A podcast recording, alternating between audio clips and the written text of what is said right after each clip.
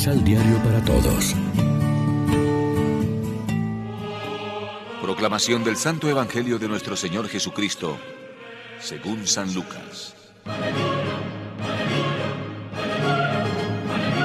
Bajando con ellos, Jesús se detuvo en un llano. Con él estaba un grupo impresionante de discípulos suyos y un pueblo numeroso procedente de toda Judea y de Jerusalén, como también de la costa de Tiro y de Sidón. Él, entonces, levantó los ojos hacia sus discípulos y dijo,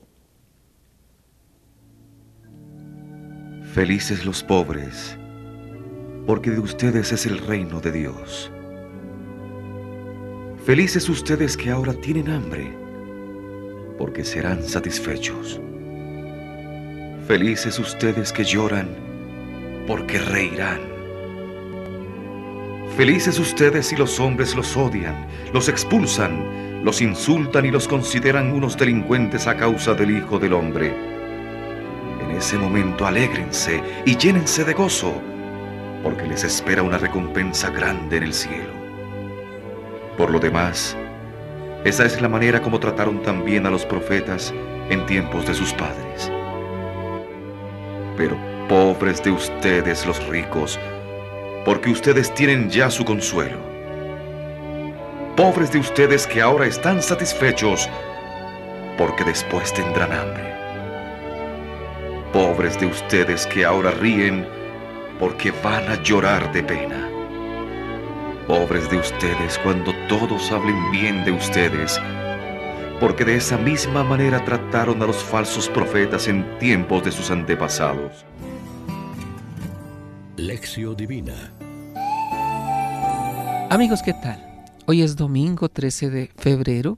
Celebramos en la liturgia el sexto domingo del tiempo ordinario y como siempre lo hacemos de la mano del pan de la palabra. En nuestra sociedad se considera felices a los ricos y a los que tienen éxito, y a los que gozan de salud, y a los que son aplaudidos por todos. Pero Jesús piensa de otra manera. Esto nos recuerda que ser cristianos no es fácil, que no consiste solo en estar bautizados o hacer unos rezos o llevar unos distintivos, sino en creer a Jesús y fiarse de lo que nos enseña y en seguir sus criterios de vida, aunque nos parezcan paradójicos, seguros de que nos está señalando una felicidad más definitiva que la que nos ofrece este mundo. Nos lo había dicho ya el profeta Jeremías. A la larga, es sabio y tendrá razón el que pone su confianza en Dios. Ese es el que se puede considerar plantado a la vera del agua viva de Dios. Al contrario del que se fía de los hombres y vive según los criterios del mundo. Ese no dará fruto alguno y no podrá llegar a la verdadera felicidad. Es como en la parábola del pobre y del rico que nos cuenta Jesús. ¿Quién es feliz en definitiva? ¿El pobre Lázaro, a quien nadie hacía caso en este mundo, pero fue admitido a la fiesta eterna? ¿O el rico Epulón, que tenía mucho éxito social, pero al final fue a parar al fuego y a la soledad del castigo? ¿En cuál de las dos listas estamos nosotros? ¿Dónde buscamos la felicidad? Los pobres y sencillos, los que no están llenos de sí mismos, son los preferidos y los destinatarios de la gracia de Dios y los que mejor acogen el anuncio del reino.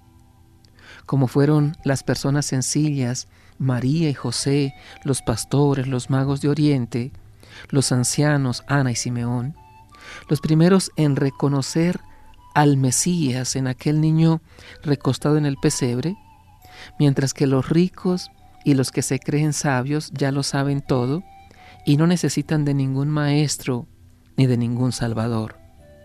Reflexionemos. Jesús demostró que el reino de Dios es de los pobres, los hambrientos y afligidos. ¿Qué significa ser profeta en nuestro continente? ¿Será que la profecía ya pasó? ¿Qué sucede cuando dejamos de ser profetas? Oremos juntos. Señor Jesús, Tú que viviste las bienaventuranzas que proclamaste, y experimentaste la pobreza, el sufrimiento y la humillación por parte de los hombres, danos la fuerza y la valentía para resistir en el momento de la prueba. Amén. María, Reina de los Apóstoles, ruega por nosotros.